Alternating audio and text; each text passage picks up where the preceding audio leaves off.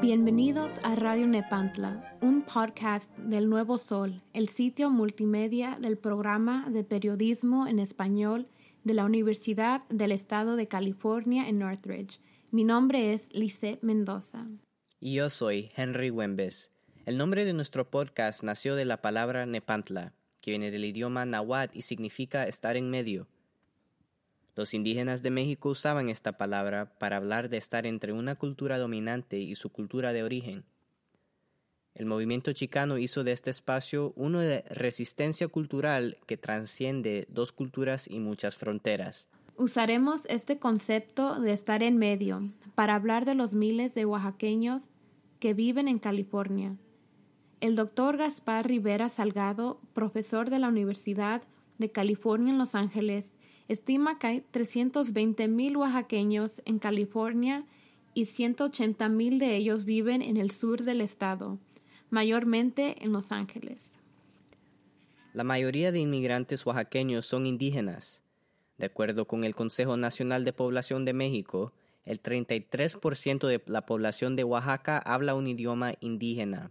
Esto incluye a Amusco, Zapoteco, Mixteco, Triqui, Chocho, Soque, Mazateco, Chontal, Ayush, Chinanteco, Nahuatl, Huave, Chatino, Tacuate y Quicoateco. Hemos titulado esta serie Oaxaca, California, la experiencia oaxaqueña en Los Ángeles. Este primer episodio cuenta la historia de Gabriel Martínez. Gabriel Martínez es un Oaxaca californiano, maestro en la cervecera artesana, cronista de la cultura popular del estado mexicano de Oaxaca y narrador de los festivales que la Guelaguetza en el sur de California. Las primeras palabras de Martínez fueron en zapoteco. Aprendió zapoteco de su familia cuando era un niño. Estaba rodeado en su mayoría por mujeres porque los hombres venían a Los Ángeles a trabajar. De hecho, no aprendió español o inglés hasta que llegó a los Estados Unidos. Martínez llegó a los Estados Unidos de Oaxaca a los 15 años de edad. Él se vino a California no con el deseo de estudiar, pero con el deseo de trabajar, aunque su familia no quería que se viniera a los Estados Unidos. Vine porque quería aventurar, explorar diferentes horizontes, ver una vida que no era como la de mi pueblo. En fin, llegué a, en Venice, California, y pues me di cuenta que, que no era lo que yo buscaba, que inmediatamente tenía que trabajar para, para pagar la, la renta y el alquiler, la comida y otras necesidades. Martínez trabajó tres años y a los 18 años empezó a ir a la escuela. Su primer paso fue aprender inglés. Él fue a Santa Monica High School, Santa Monica College y después a la Universidad del Estado de California en Northridge. Una cosa es ir a la escuela, otro es saber qué estudiar. Entonces, eh, prácticamente para mí la escuela eh, eh, fue como un escape. Bueno, un escape al no estar dentro de un grupo de personas en un lugar tan reducido y pues no seguir el ciclo de estilo de vida que ellos llevaban. Eh, ir a la escuela era prácticamente para, para, desviarse de eso. Y no sabía qué estudiar y tomé unas clases de comunicación. Eh, yo creo que era lo más cercano que, que me relacionaba. Y me enfoqué en la comunicación, en el periodismo. Según Pamela Monroe de UCLA, los zapotecos son el tercer grupo étnico indígena más grande de México con más de 400.000 en el censo de 1990. Desde la década de 1970, una gran cantidad de personas zapotecas han inmigrado desde las comunidades rurales en Oaxaca a los Estados Unidos. Oaxaca comprende de ocho regiones, entre ellos Costa y los Valles. Las regiones son Mixteca, Costa, Sierra Sur, valles centrales, Istmo, Sierra Norte, Cañada y Papaluapan. Yo soy de los valles de Oaxaca. Oaxaca eh, y sus valles es la parte donde es la, la, nación zapoteca. Entonces yo soy zapoteco del pueblo que se llama San Marcos La Pasola. Eh, se ubica a unos 45 minutos al este, eh, suroeste de la ciudad de Oaxaca. Gabriel Martínez nunca tenía la idea en mente de ser profesor de zapoteco. Martínez comenzó a enseñar en el año 2010 en San Diego State University. Se descubrió a sí mismo a través del lenguaje y de alguna manera decodificó el pasado de larga distancia de los nativos y sus pensamientos. Él explica que es como si la utopía fuera parte de dos mundos opuestos y que es un viaje humillante. Para mí nunca nunca fue codicioso a hablar zapoteco, ser oaxaqueño. Eh, bueno, hasta en estos días, cuando ya soy un viajero ah, del mundo, cuando me doy cuenta que, mis principios son los que me, me, han salvado y me han hecho quien soy. Y por eso eh, las charlas, eh, los escritos, pues para decir que cualquier cultura tiene su, propio valor, al igual que, otras culturas, pero nunca fue así como un momento cuando decidí ser profesor, sino que ha sido por necesidad de, expresar la necesidad de, de vocear eh, que, la comunidad indígena es, es tan importante como otras culturas y en ciertos ramas, pues es más importante. El lenguaje es una gran parte de la cultura y la identidad cultural. Es interesante porque el lenguaje zapoteco como el inglés no tiene género.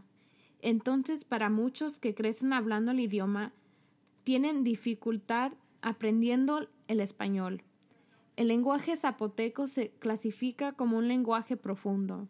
Es un lenguaje que tiene mucha historia desde las primeras comunidades zapotecas en Oaxaca. Para muchos que lo hablan, se basa en la humanidad y la naturaleza.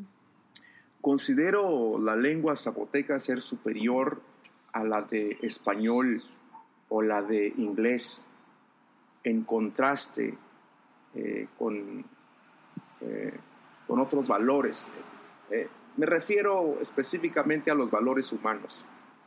Eh, resulta que pues la lengua zapoteca es eh, ligada directamente con la adoración a los vivos, a los muertos y a las deidades. Entonces es una lengua muy profunda que si nosotros decodificáramos, aprendiéramos un poco de ella, el mundo sería un poco más distinto. El mundo me refiero al mundo de la sociedad de, Los Ángeles, de como nosotros vivimos en, este, en estos días. Eh, bueno, una comparación de la adoración de, la, de los humanos, que repito, se decodifica en la lengua zapoteca, no existiera los casi 50 mil ah, personas que viven en la calle, eh, tan solo en Los Ángeles. Entonces, eso va eh, muy en contra de los principios humanos que se decodifica en la lengua zapoteca. Eh, no había tanta eh, denigración, humillación en la sociedad como lo estamos viendo en estos días. Entonces, yo creo que es una lengua digna de mencionar, de rescatar y de aprender que después de todo es una lengua ah, milenaria, eh, que por lo menos en, Latinoamérica, en el continente americano, pues es una, es una lengua, es una raíz que se llama otomague, es la madre lengua. Entonces, pues son los, ah, los primeros humanos que domesticaron eh, prácticamente lo más esencial para que nosotros fuéramos posible en estos días. Estamos hablando desde, desde la comida, desde los principios humanos y de la forma religiosa y política. La lengua zapoteca se está perdiendo y la mayoría de los inmigrantes zapotecos no transmiten su idioma a sus hijos nacidos en los Estados Unidos. Estos padres han observado que el español y el inglés son herramientas necesarias para avanzar en los Estados Unidos y el zapoteco no. Muy fácil. Eh, a través de viendo televisión, a través de leyendo revistas, a través de eh, las constituciones que no incluyen la visión indígena, a través de, de los personas ejemplares eh, que no lo aprecian, que no lo hablan, que no lo promueven. Y bueno, y en fin, en, en la casa también, porque después de todo, no es común que las escuelas primarias tengan ah, libros en zapoteco o en otras lenguas nativas. Las lenguas nativas están contracorriente al mundo. Entonces eh, tenemos nosotros mucho trabajo que, que hacer para visibilizarlo. Perder un idioma tiene muchas consecuencias.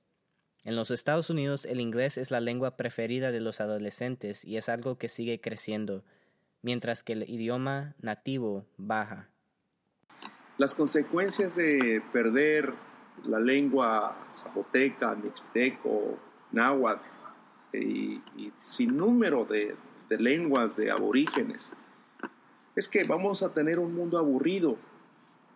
Eh, me refiero a un mundo eh, que, pues bueno, si uno quiere deleitarse, comer diferentes comidas, tiene las opciones.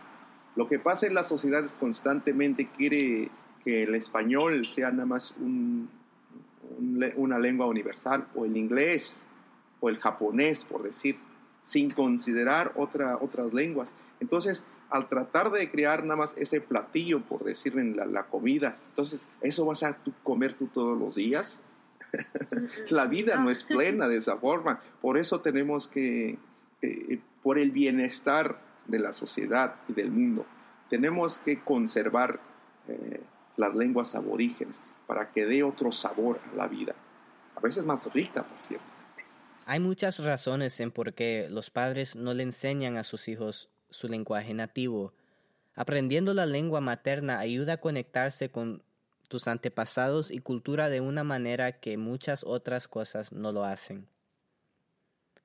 Eh, por falta de identidad y por falta de aprecio a la identidad. En pocas palabras, eh, la gente quiere copiar a otras naciones, a otros estilos, a otra forma de vida, cuando pues la esencia del éxito está en, uno mismo y en su forma de vivir. Y yo diría que eso es el motivo principal, porque la gente le falta su autoestima, no solamente individual, sino que a eh, los países, eh, bueno, y los países me refiero a que no valoran su cultura, eh, no proyectan su economía, que bueno, si decimos que la cultura es tan importante, entonces se habrá que, que darle eh, la cotización a lo que corresponde. Y por ende eh, pues la economía también eh, prevalece en, esa cultura. Como dice el dicho, al morir una lengua indígena, muere todo un legado cultural con ella. Procesos de revitalación lingüísticas son necesarios para que las lenguas indígenas no se extinguen completamente. Si, si hay iniciativas para contrarrestar y que la gente eh, siga hablando la lengua zapoteca. Fíjate que hay un artista que se llama Francisco Toledo. Bueno, de cariño lo decimos maestro. Eh, Francisco Toledo es uno de los pintores mexicanos más destacados del mundo. Es zapoteco. Entonces, eh, desde hace varios años, él estableció un concurso que se llama Premios Casa. en la lengua, las lenguas nativas. Entonces, el año pasado llega este premio aquí en Los Ángeles y varios de nosotros concursamos eh, para el concurso literario en la lengua zapoteca.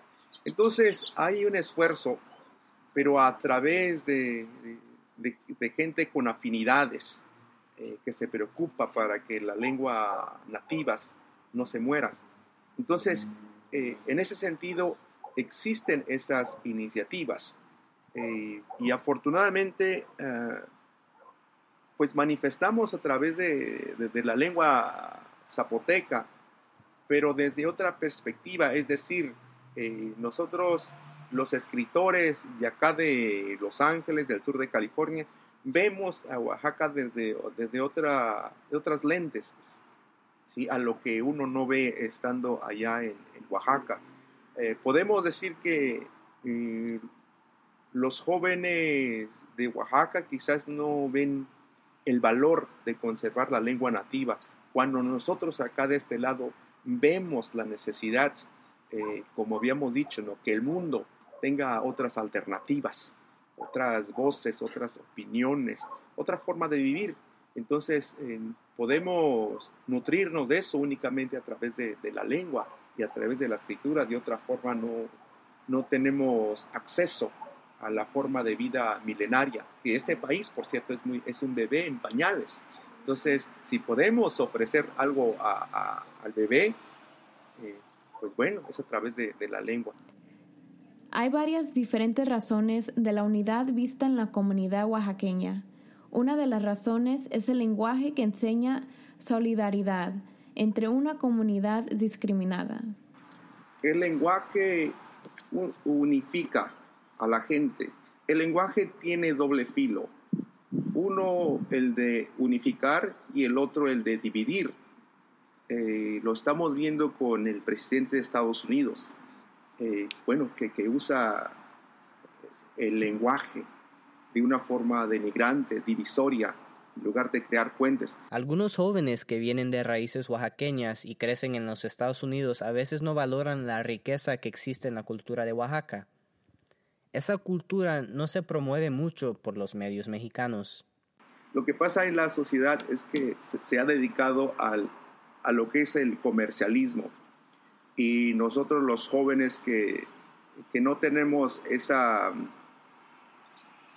eh, esa convicción con firmeza de ser lo que nosotros somos.